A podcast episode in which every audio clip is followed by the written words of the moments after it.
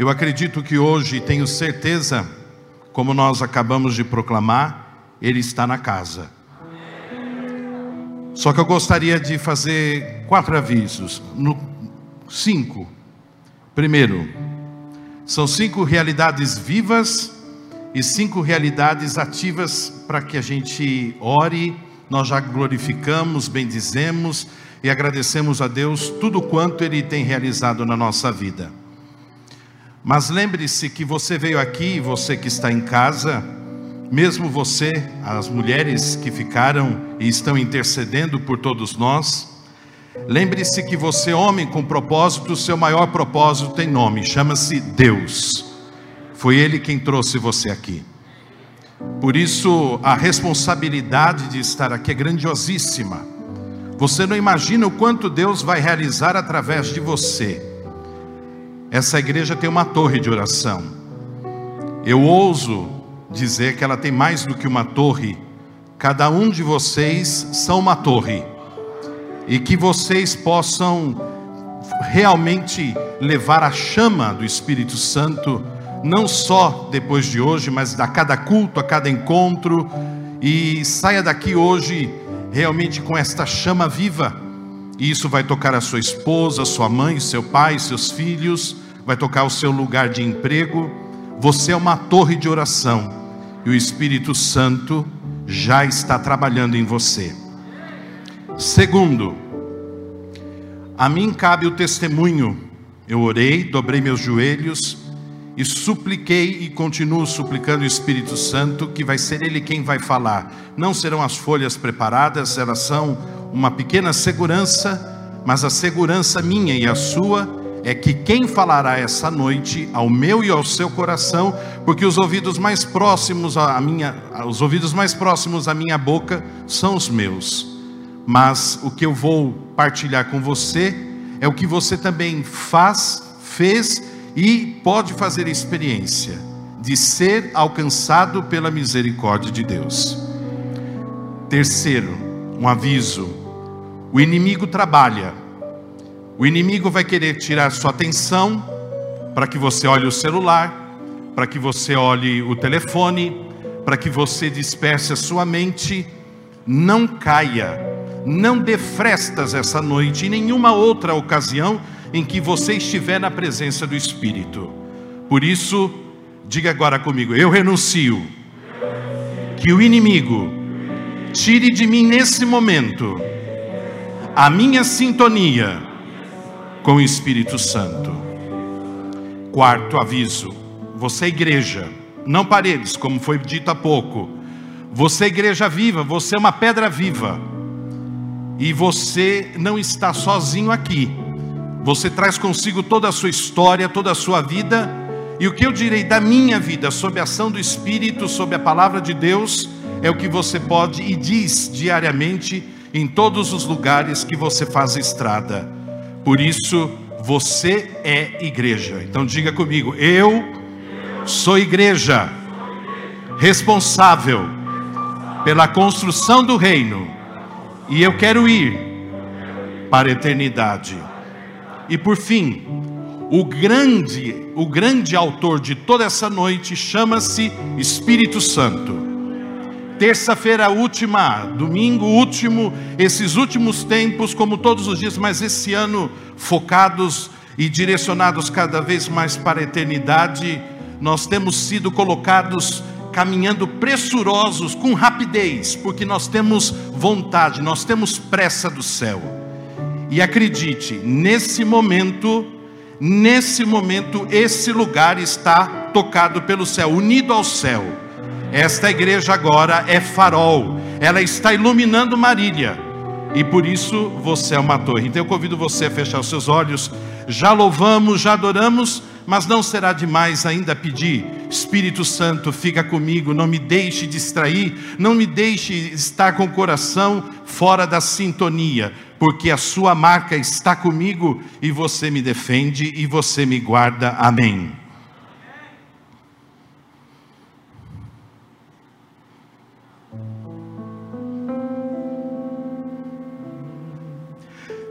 Eu navegarei no oceano do Espírito e ali adorarei ao Deus do meu amor. Cante com a sua alma, eu adorarei ao Deus da minha vida que me compreendeu sem nenhuma explicação. Crente, ergue a mão para o céu. Espírito, Espírito, que desce como fogo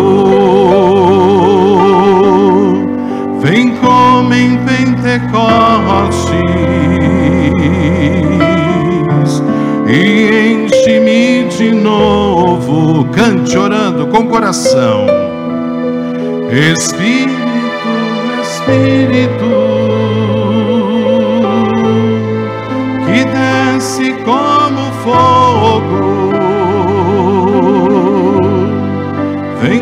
como em Pentecostes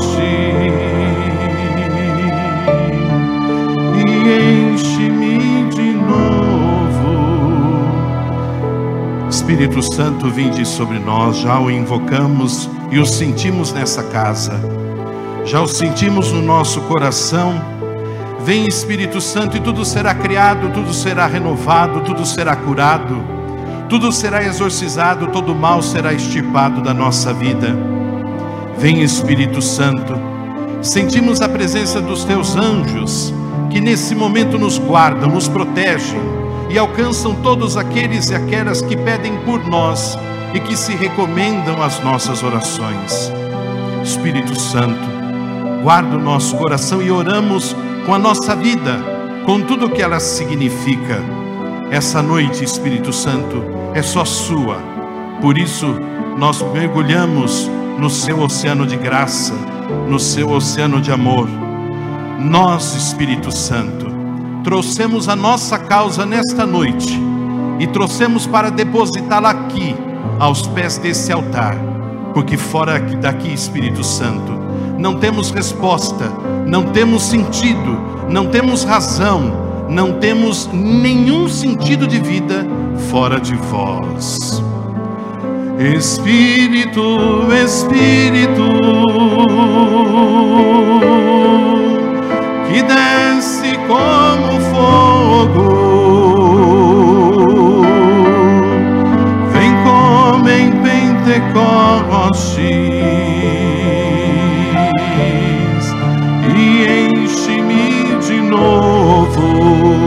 uma vez orante, Espírito, Espírito,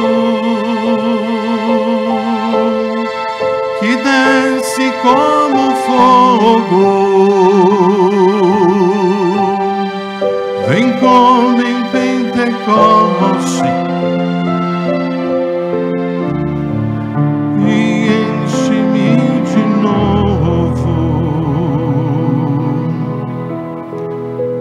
Qual é a história que eu conto da minha vida? Qual é a história que eu conto da minha história? É a história do que Deus faz em mim, do que Ele tem feito em mim, da misericórdia de Deus que tem me alcançado e tem me alcançado fortemente, e com certeza você e tantos outros poderia dizer, e se Deus quiser e Ele assim o quer, que tantos outros testemunhem a sua graça. O Clécio nasce em Tupã, no dia 8 de junho de 1974, de família pobre, filho de um motorista de ônibus, que hoje, pelas circunstâncias da idade, está numa clínica depois de um AVC.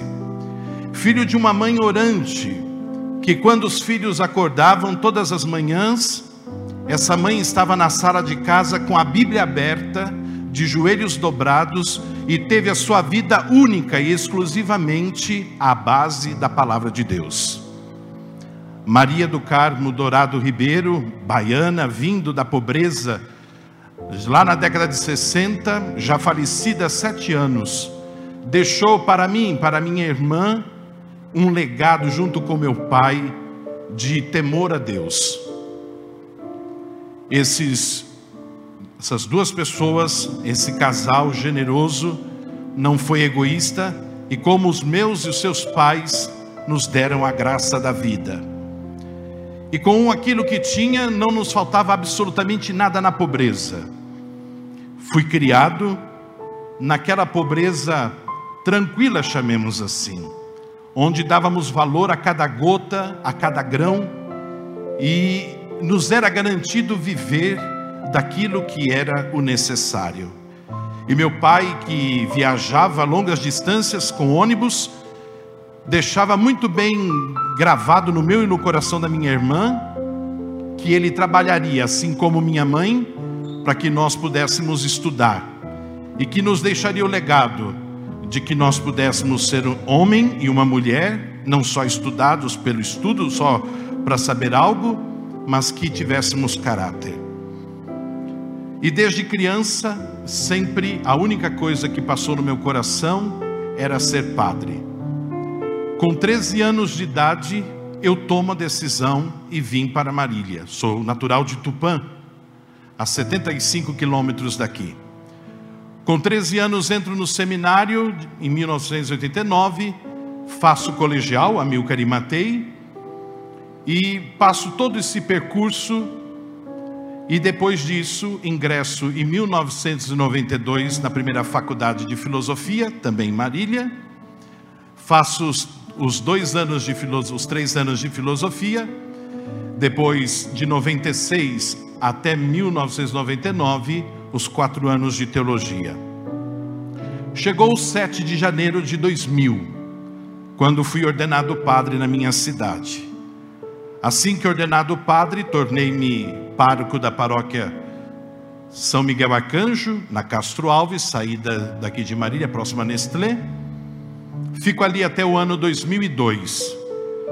No penúltimo ano de faculdade, os meus professores, por bondade, mas também pelo meu esforço, haviam dito que eu deveria ser enviado para estudos, para especialização. No dia 26 de agosto de 2002, junto a um outro padre, parti para Roma, para a Itália, onde eu fiquei durante cinco anos. Lá eu fiz um primeiro mestrado em teologia, tornei-me mestre em teologia. Terminado esse mestrado, tornei-me, fiz o mestrado em direito, tornei-me mestre em direito canônico e findou isso em 2007, quando eu retorno. Retornei e fui nomeado para os cargos de pároco e cura da Catedral de São Bento, a poucos a poucos quarteirões daqui. Fui nomeado chanceler do bispado, que é um trabalho burocrático, professor da faculdade, e a caminhada se deu. Chega o ano de 2015, e como o pastor dizia, a nossa vida ela é marcada por encontros, desencontros e reencontros. E pelas mais diversas circunstâncias da nossa vida, nós somos alcançados por Deus de alguma forma e talvez da forma mais inesperada possível e Deus assim me alcançou. Por isso que hoje o meu testemunho é um testemunho da graça, da graça de Deus que agiu e age continuamente na minha vida. Por isso que a graça de Deus, ela é riquíssima. Ela traz um poder imenso sobre todos nós. E hoje, quando eu estou aqui com você, eu estou falando de um momento em que tudo na sua vida fica opaca e você começa a se perguntar das razões pelas quais você teria realizado tais coisas na sua vida e procura um sentido maior. Circunstâncias particulares determinaram que eu ficasse por cinco anos afastado do exercício do ministério. E aqui eu uso um termo essa partilha é uma partilha. Eu não gosto muito da partilha que a gente diz em direito pacta corvina, quer dizer, fazer uma conversa ruim para que não edifique. Posso dizer a você que é uma experiência profunda de Deus, E naqueles cinco anos eu experimentei da graça. E eu supliquei a Deus que eu precisava de alguém que naquele momento particular, bastante audacioso da minha vida, Deus colocasse alguém na minha estrada. E orei, orei profundamente. E aí veio o nome Domingos Jardim. Foi quando, ousadamente, peguei o telefone e pedi à secretária: suplica ao pastor, peça ao pastor que eu preciso de duas horas e meia. Aqui está o rosto de quem entendeu o que significa o pastor. O pastor que abre mão absolutamente de tudo para acolher a ovelha.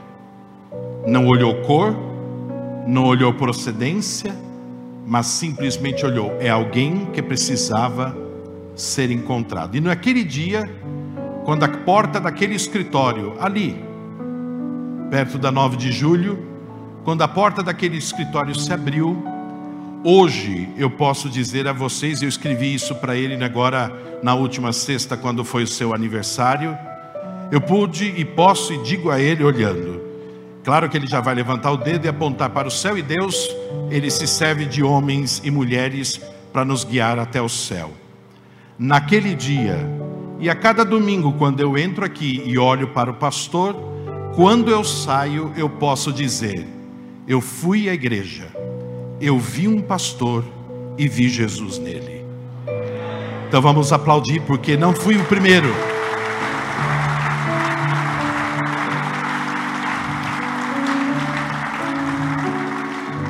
Eu não fui o primeiro, eu não sou o único e não serei o último que Deus alcançará através do ministério do Domingos e de todos os outros pastores dessa igreja.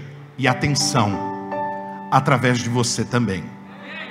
Você, repito, é uma torre do Espírito Santo, um farol nessa cidade. E eu começo citando o Salmo 138, versículo 8, que diz assim: O Senhor cumprirá seus planos para a minha vida pois teu amor ao Senhor dura para sempre. Não me abandones, pois tu me fizestes. Tem uma tradução, essa é NVT, tem uma tradução que fala assim: Ó Senhor, não deixeis inacabada a obra que fizeram vossas mãos. Deus está me construindo e Ele está construindo você também. A obra que Ele começou, Ele não vai deixar sem terminar. Sabe por quê? Porque nós vamos nos encontrar na eternidade. Por isso que nós estamos sendo mais do que educados, nós estamos sendo levados a uma paixão grandiosa pela palavra de Deus, e ele disse: "O meu amor, o meu amor dura para sempre, que o meu e o seu amor pelo Senhor dure para sempre." O segundo texto que eu quero que ilumine essa nossa reflexão é de Mateus 20, versículos 20 ao 23, que diz assim: Então a mãe dos filhos de Zebedeu veio a Jesus com seus filhos. Ela se ajoelhou diante dele a fim de lhe pedir um favor. O que você quer? perguntou ele. Ela respondeu: Por favor, permita que no seu reino meus dois filhos se sentem em lugares de honra ao seu lado um à sua direita e outro à sua esquerda. Jesus respondeu: Vocês não sabem o que estão pedindo. São capazes de beber o cálice que estou prestes a beber? Somos, disseram eles. Então Jesus disse: De fato, vocês beberão do meu cálice. Não cabe a mim, no entanto, dizer quem se sentará à minha direita ou à minha esquerda. Meu Pai preparou esses lugares para aqueles que ele escolheu. Amém. Vejam, Jesus aqui faz uma pergunta: vocês podem beber o cálice que eu vou beber? 22 anos eu levantei um cálice de metal. 22 anos eu levantei um cálice. Eu rezava diariamente duas missas. Aos finais de semana eu rezava cinco missas. Hoje eu estou sendo chamado intrigado e desafiado a levantar o cálice da minha vida. E eu estou dizendo a você que também o Senhor está desafiando você a levantar o cálice da sua vida. E o cálice da sua vida, ele deve ser erguido com a sua força. Naquele dia, Tiago e João, os filhos de Zebedeu, eles disseram que eles poderiam segurar aquele cálice, mas as motivações não eram as melhores. Vejam que retorna muito profundamente a pergunta: eu e você podemos beber o cálice que Jesus bebeu? É isso que o Senhor espera de nós, que nós tenhamos a coragem, decidamos por Ele e bebamos o cálice que Ele bebeu. Nós não estamos aqui unidos, orando, glorificando, bendizendo, porque nós somos alienados. O mundo nos chamará de alienados. Melhor sermos loucos, alienados para o mundo, do que sermos indiferentes às coisas de Deus. Por isso, quando alguém disser a você, você é um alienado de Jesus, você é um louco, você diga: sim, eu sou louco, eu sou louco por Jesus, porque Ele me salvou na cruz e porque Ele me resgatou. E se eu estou vivo e se eu posso seguir adiante, é porque o Seu Espírito me põe de pé a cada dia, fazendo com que nós não desistamos jamais, aconteça o que acontecer, a soberania na minha vida e na sua mesmo você que tenha entrado aqui hoje, o mais indiferente possível, eu tenho que dar uma notícia a você: nenhum de nós sairá desta igreja da mesma forma que entrou. Deus tocará o coração e Ele está trabalhando. O Espírito Santo, nesse exato momento, está fazendo a sua obra. Por isso que já, alguém já disse: invocado, não invocado, Deus faz o seu trabalho mesmo que eu e você estejamos indiferentes. Mas eu pergunto: você está indiferente a Deus essa noite? Não, porque é uma noite do sobrenatural. Esse momento é o momento em que nós estamos unidos e nós estamos com o melhor dos desejos, a melhor das vontades, que é transformar o mundo. Transformar o mundo a partir da nossa vida. Essa pergunta é uma pergunta que é uma lança fiada Podes beber o cálice de Jesus? É possível beber esse cálice até o fim? É possível beber esse cálice que contém dentro dele todas as nossas alegrias e todas as nossas tristezas? Quando eu estou propondo a você essa pergunta, essa pergunta me acompanha.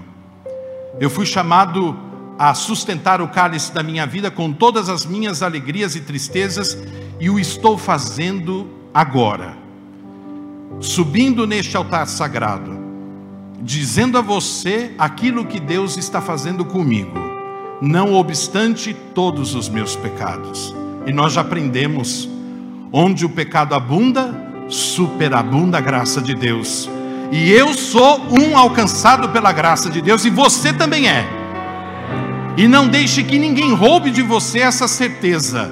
Você, a cada manhã, e ao momento que vai deitar-se, naquilo que faz, você é fruto da graça do Espírito Santo. Só Ele. E a igreja, a igreja só tem razão de ser se guiada pelo Espírito.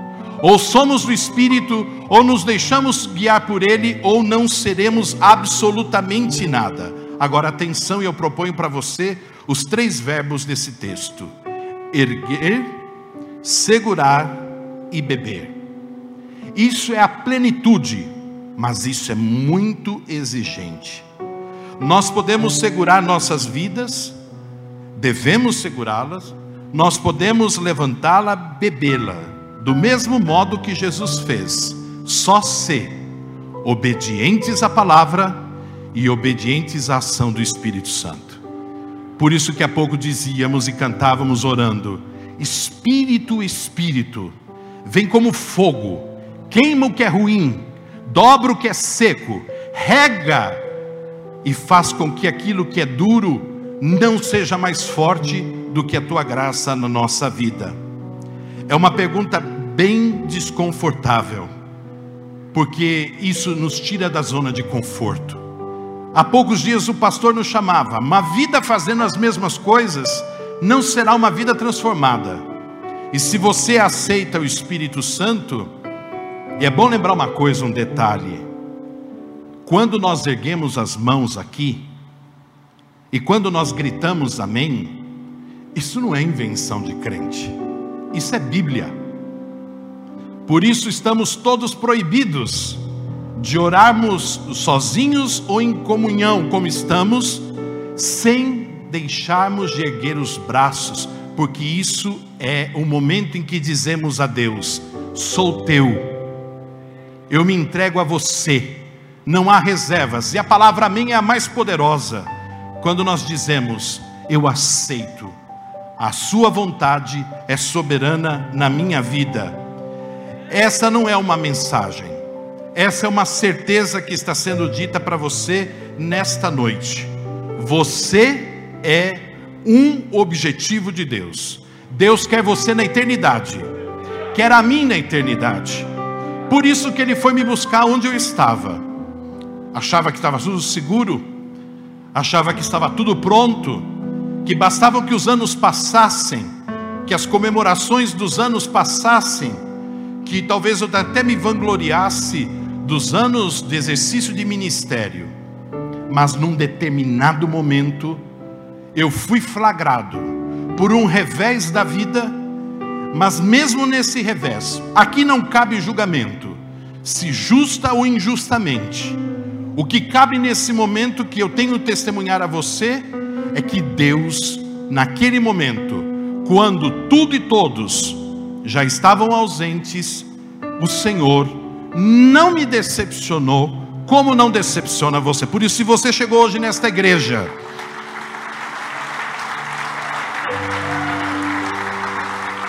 Se você veio a essa igreja, talvez esfriado por uma decepção de trabalho, por uma decepção amorosa, por outras circunstâncias internas que só você sabe, eu digo a você e digo de um remédio que eu estou tomando. Tome esse remédio, estenda a mão para o céu, abra o seu coração. E como é bonito quando eu vejo alguns, e até em tom de brincadeira digo, grite amém e diga: Eu sou livre, porque eu sou de Deus e a força do mundo não tem soberania sobre mim. Eu sou de Deus. A lágrima é enxugada, o sufoco ganha respiro, a força toma conta das suas pernas e o seu coração se inflama porque Deus toma conta da sua existência. Deus é soberano e não nos frustra em absolutamente nada. Por isso, nós podemos até termos a mesma ousadia dos filhos de Zebedeu. Foi a mãe que foi pedir. Mas nós hoje podemos e já dissemos: Senhor, queremos beber do seu cálice. E ele está agora dirigindo e devolvendo a pergunta: Você quer beber do cálice? O sacrifício já foi feito. Vejam, não sei se você se dá conta toda manhã quando acorda.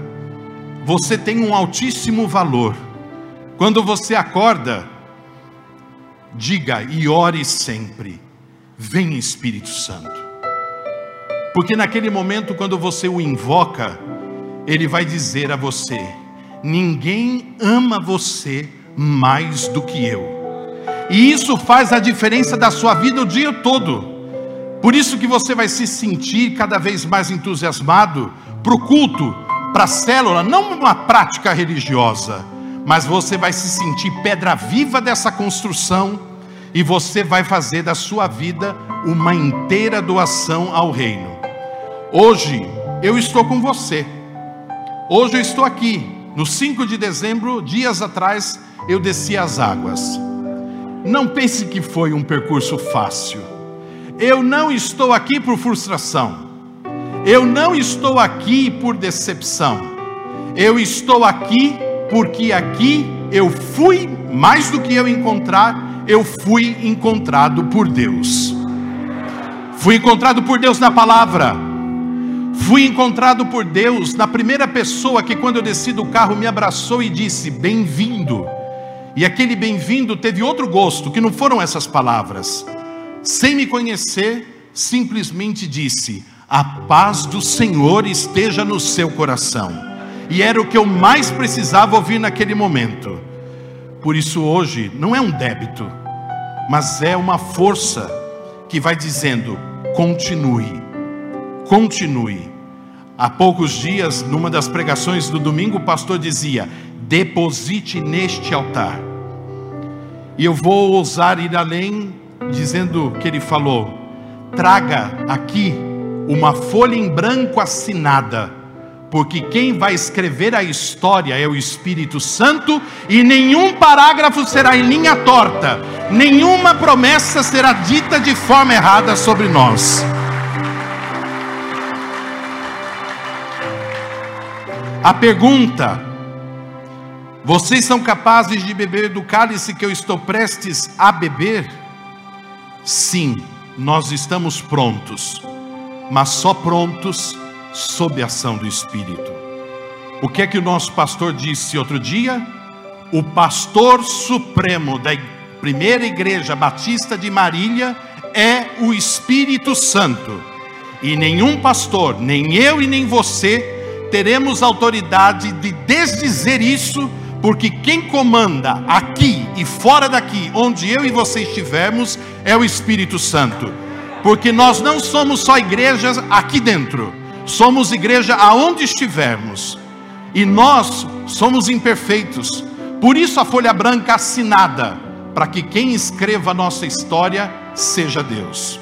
O meu erro, com certeza, deve ter sido ter escrito alguns parágrafos por minha conta, por ter acreditado presunçosamente que eu poderia fazer a minha história. Digo eu, porque nós temos talvez a grande tendência de atribuirmos conta aos outros.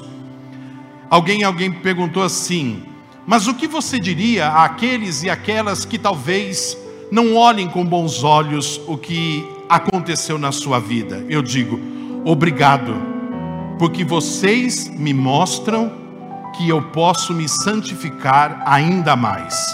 E hoje eu dobro os meus joelhos para, para agradecer, quer os que estão a favor, e dobro os meus joelhos, sobretudo, para aqueles e aquelas que não estão a favor, porque quem é do Espírito Santo não faz distinção, porque no dia que a porta do escritório do pastor abriu-se, quando Jesus Cristo acolheu-me, não perguntou: O que você fez? De onde você vem? Por que um padre? Mas simplesmente abriu os braços e orou comigo.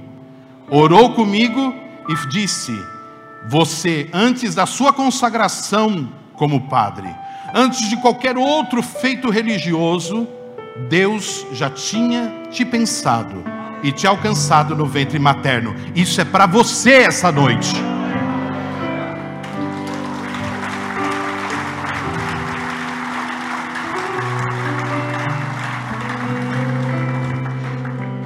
Segurar esse cálice, o cálice da sua vida dois textos para nos ajudar. Mateus 25, 39. Ele avançou um pouco, curvou-se com o rosto no chão e orou: Jesus, meu Pai, se for possível, afasta de mim este cálice. Contudo, que seja feita a tua vontade e não a minha. Depois um outro texto, João 18, versículos de 10 a 11. Então Simão Pedro puxou uma espada e cortou a orelha direita de Malco, o servo do sumo sacerdote. Jesus, porém, disse a Pedro: Guarde sua espada de volta na bainha. Acaso não beberei o cálice que meu pai me deu? É preciso que hoje eu e você nos perguntemos: o que, que nós andamos bebendo? Aqui tem sido dado o melhor de comer, o melhor de beber. Fora daqui não tem nada melhor do que comer e beber. Aqui é onde se cumpre o que o salmo proclama: águas tranquilas e verdes pastagens. E eu e você temos que proclamar. Porém, é preciso que nós nos perguntemos porque abrimos frestas ao inimigo e às vezes bebemos água suja às vezes beber, comemos alimentos já com validade ultrapassada e você está entendendo o que eu estou dizendo. Eu também fiz isso. é preciso comer e beber do novo. E só quem pode dar o novo é o Espírito Santo. Então diga assim: Espírito Santo, eu bebo de ti. Espírito Santo, eu como de ti, porque como a graça, como a vossa bondade e a minha salvação. Só minha gente, que não é suficiente apenas viver a vida, não é só passar por aqui. O que nós estamos vivendo? Vejam que há pouco nós ouvíamos testemunhos de quem fez o face a face. Eu fiz. O cálice da vida significa olhar para o que nós vivemos. E os dois textos que nós acabamos de ouvir pedem a nós uma mudança. Não basta ler e não basta ver. É preciso enxergar e é preciso viver. São desafios para todos nós. O cálice da vida pede isso de nós, porque quando nós começamos a enxergar e a viver o que o Espírito Santo vai nos soprando, nós ficamos completamente transformados. O mundo vai dizer: deixa para depois, dá tempo. E por isso não se contente só de você estar aqui. No próximo encontro, no próximo domingo, sinta-se inquietado e vai ao encontro de outro homem, de outras pessoas, das mulheres, de crianças e jovens, e digam a eles o que os discípulos disseram: Eu vi Jesus. E quando nós estamos aqui, quando você está na torre, os que servem nos encontros, não é outra experiência. E o que eu posso dizer do face a face, do meu acompanhamento de discipulado, dos encontros que me é dado como graça de participar, eu posso dizer a tantos e quantos: Eu vi o Senhor. Diga, não tenha medo, proclame, e mesmo que diga que você é um cafona religioso, diga, eu sou um cafona religioso porque eu vi o Senhor e eu vi a minha salvação. Isso é a maior graça. Mas beber o cálice, perguntar-se do que se está bebendo e perguntar o que há no meu cálice é assumir que dentro dele, às vezes nós teremos tristezas, e nós teremos alegria. Jesus demonstra isso. Jesus foi tentado para que ele realmente desistisse, mas não desiste porque é obediente ao Pai e à Sua palavra. Esse domingo passado, o pastor nos colocava, ele nos enxertava na palavra dizendo isso. Escute a voz do Senhor. O Senhor Deus diz: nós estamos a cada dia sendo enxertados nessa palavra. E eu dou um testemunho para você que antes desse enxerto e depois dele, eu tenho feito a experiência da podatura. E dói. A podatura dói e ela tem que ser feita. Ela acontece, ela sangra, mas as plantas que passam por uma podatura crescem muito mais. Então, se você acha que você já chegou ao seu melhor, acredite, o seu melhor está por vir, porque o seu melhor está com o Espírito Santo. Todos os dias, quando você invocar o Espírito Santo, diga: Eu ergo o cálice da minha vida, eu seguro o cálice da minha vida com sua tristeza, mas sobretudo com a sua alegria. E quando nós bebemos o cálice, as nossas feridas são curadas, as nossas lágrimas enxugadas, nossas dores são sanadas, as provações são completamente ultrapassadas, mas existem. Porque, como diz Paulo, quando eu sou fraco, é que eu sou forte. Por quê? Estou enxertado no Cristo. Diga, eu estou enxertado no Cristo. Diga mais forte, eu estou enxertado no Cristo. Isso supera a tristeza. E isso vai fazer você sair daqui, como o pastor mesmo sempre diz, um leão.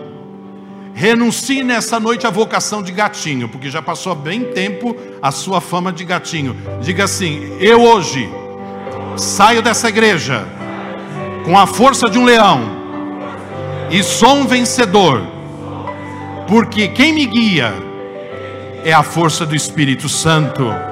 Aplauda o Espírito Santo porque ele está em você.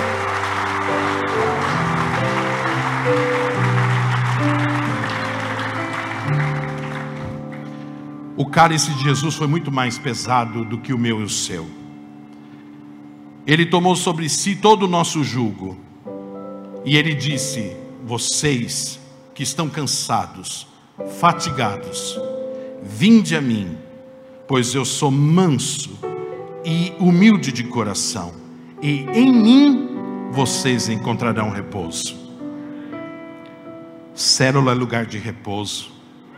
Oração com a esposa, orar com o esposo é lugar de oração, é lugar de tranquilidade, de paz, mas não é a ausência de sermos levados ao fogo, porque o ouro, para ser ouro precioso, é levado ao fogo ardente. Só que o nosso fogo não é o do mundo, o nosso fogo que queima, que purifica, é o do Espírito Santo. Por isso nós cantávamos: derrame-se no Espírito Santo.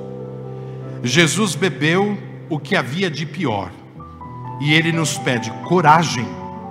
Não tenha medo de beber também, porque se você não beber o cálice da dor, não beber o cálice do sofrimento, você desperdiça na sua vida de beber o cálice da alegria.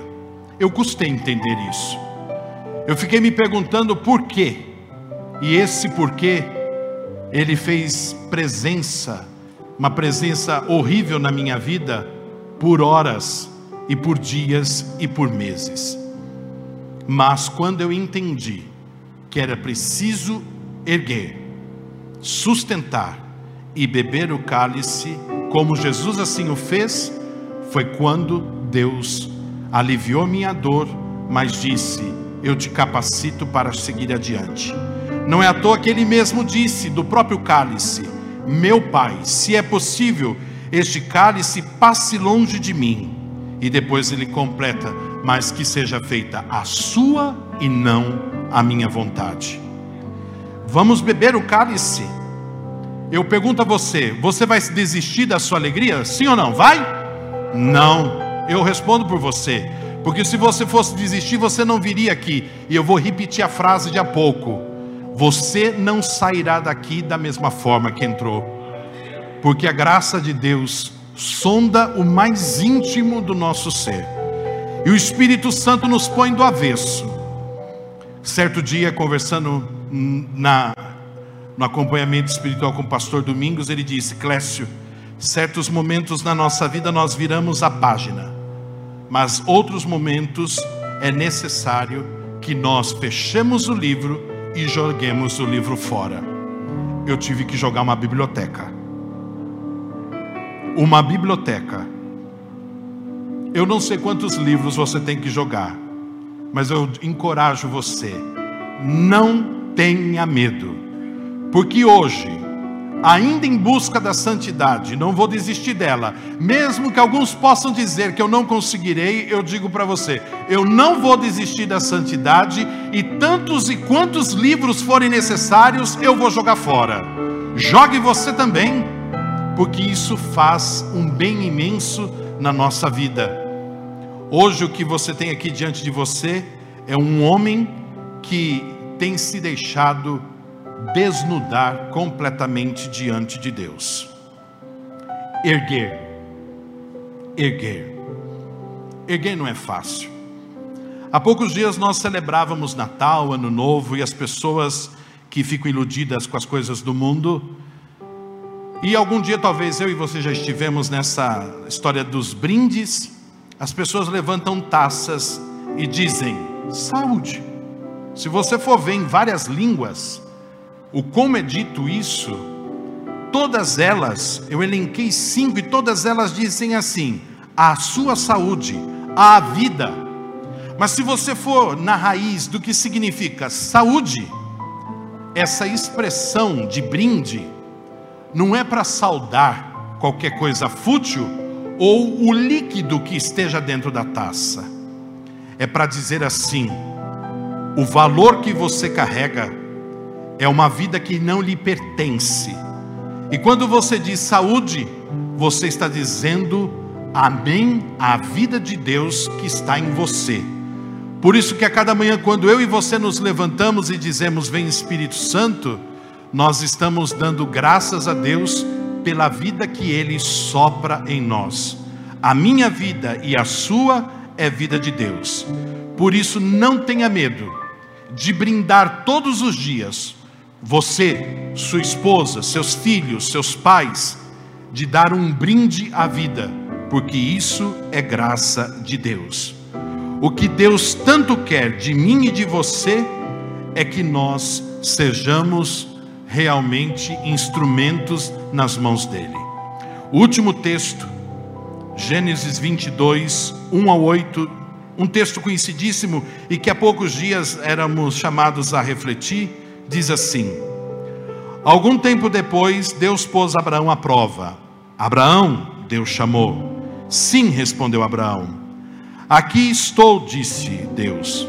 Tome seu filho, seu único filho Isaque, a quem você tanto ama, e vá à terra de Moriá. Lá em um dos montes que eu lhe mostrarei, ofereça-o como holocausto. Na manhã seguinte, Abraão se levantou cedo e preparou o seu jumento. Levou consigo dois dos seus servos e seu filho Isaque. Cortou lenha para o fogo do holocausto e partiu para o lugar que Deus tinha indicado. No terceiro dia da viagem, Abraão levantou os olhos e viu o lugar de longe. Fiquem aqui com o jumento, disse ele aos servos. O rapaz e eu iremos mais adiante. Vamos adorar e depois voltaremos. Abraão pôs a lenha para o holocausto nos ombros de Isaac e ele próprio levou o fogo e a faca. Enquanto os dois caminhavam juntos, Isaac se virou para Abraão e disse: Pai? Sim, meu filho, respondeu Abraão. Temos fogo e lenha, disse Isaac.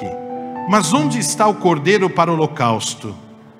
Deus providenciará o cordeiro para o holocausto, meu filho, respondeu Abraão e continuaram a caminhar juntos. Era algo que precisava ser vivido por Abraão. Chamado para ir para uma outra terra, pediu a graça de ter um filho, e quando recebe esta graça, Deus pede o sacrifício de Abraão, e nós já sabemos o fim dessa história. Parece nesse momento a derrota completa de Deus, que tira, tirava de Abraão aquilo que o próprio Deus tinha dado. Quantas vezes nós também podemos pensar que Deus esteja tirando? E por isso que muitas vezes nós somos aqueles que dizem: Deus escreve certo por linhas tortas, arranque isso da sua vida. Deus tarda, mas não falha, arranque isso da sua vida. Deus o que estava pedindo a Abraão e o que está pedindo para mim e o que está pedindo para você é tudo. E o final do texto diz que no momento em que ele estava para desferir o golpe sobre a vida de Isaac, Deus segura a sua mão. Mas a parte que eu quero salientar é a pergunta crucial do menino. Nós temos lenha, temos fogo. Aonde está o animal para a oferta, para o sacrifício?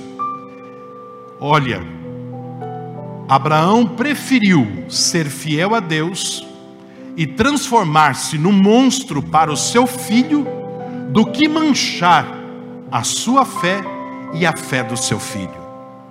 O que ele está ensinando para nós hoje é que nós não podemos ter medo de darmos prova do quanto amamos a Deus. Do quanto nós somos capazes, o Senhor não nos pedirá nada muito extraordinário pedirá apenas de nós um coração aberto. Por isso, Abraão fez a experiência do silêncio, um silêncio que só cabe para quem quer ouvir Deus. Não tenha medo, o homem de fé crê no impossível. E o que aconteceu na vida de Abraão foi isso, o impossível, assim como está acontecendo na minha e na sua vida. Subir hoje aqui é um recomeço com certeza para você outras oportunidades também serão de recomeço.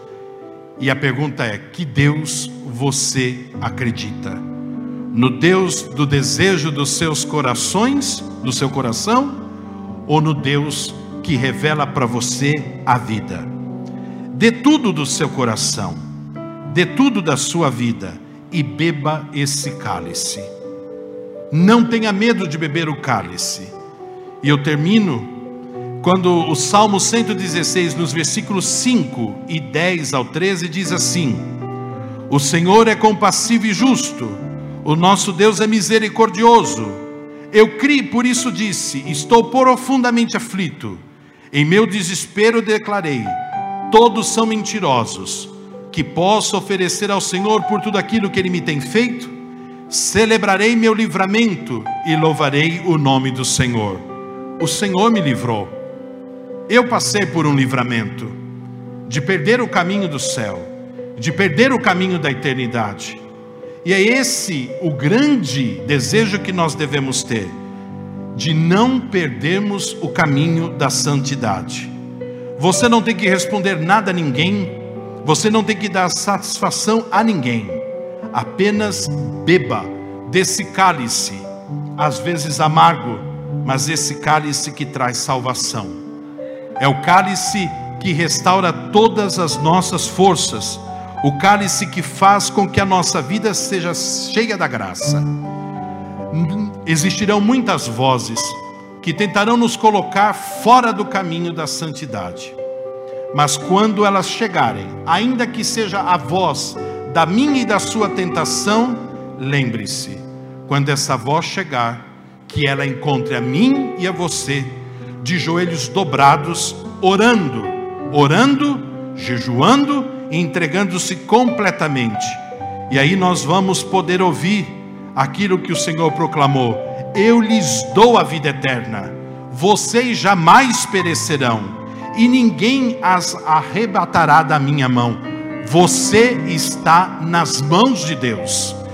O pastor dizia outro dia, e isso se confirma cada dia mais: ainda que uma arma seja forjada, por mais potente que seja, sob as asas do Espírito Santo, ninguém toca a obra de Deus. E mesmo eu e você, ainda que queiramos nos afastar dele, podemos ser obstinados sim, mas seremos alcançados pela graça. Então diga assim: Senhor, eu quero estar debaixo das tuas asas, eu quero voar com as asas do seu espírito porque eu sei que eu posso ir muito mais adiante. Guarda-me, Senhor, na graça da santidade, que eu beba o cálice da salvação a cada dia, e que o seu Espírito guie a minha vida. Minha gente, isso não é um jogo, não é uma troca o que nós fomos convidados e o que eu quero passar para você e deixar como testemunho é intimidade com Deus. Intimidade com Deus, e essa intimidade tem nome: Espírito Santo. Ou nós somos uma igreja do avivamento, ou nós não seremos absolutamente nada. Uma igreja que grita o seu amém, para que toda a terra ouça, que nós podemos ir muito mais além do que nós imaginamos. Por isso que Jesus disse: sentar à minha direita ou à minha esquerda não compete a mim dizer isso, porque isso é referido ao Pai. Mas o convite é que bebamos o cálice. Eu estou bebendo o cálice.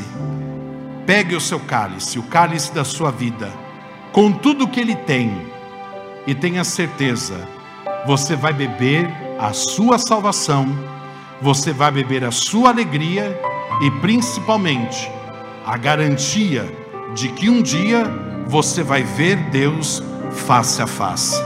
E antes do pastor vir aqui orar conosco, eu peço a você, feche os seus olhos, enquanto o pastor vem para terminar esse momento com a oração. Essa música diz muito e ela proclama que nós podemos ir muito mais além.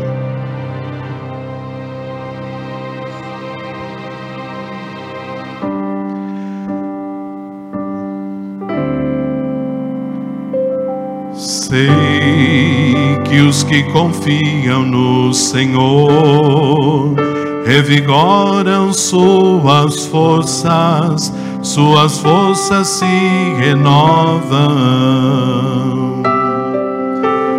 Posso até cair ou vacilar, mas consigo levantar, pois recebo dele asas. E como águia me preparo para voar, eu posso ir muito além de onde estou. Vou nas asas do Senhor, o teu amor é o que me conduz. Posso voar e subir sem me cansar, e para frente sem me fadigar. Vou com asas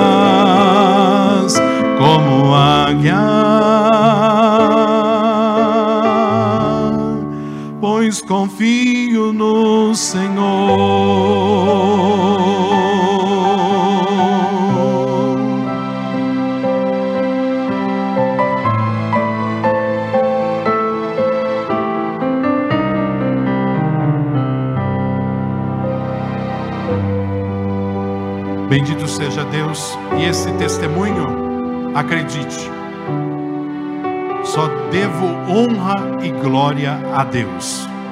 E como eu comecei, eu termino. Eu oro, eu suplico a Deus que tanto na minha vida e na sua, e isso é uma certeza, Ele não vai deixar de terminar a obra que Ele mesmo começou. Por isso, diga: Eu sou do Espírito Santo, e o Espírito Santo é a razão da minha vida e a garantia da minha eternidade. Um grande aplauso para o Espírito Santo.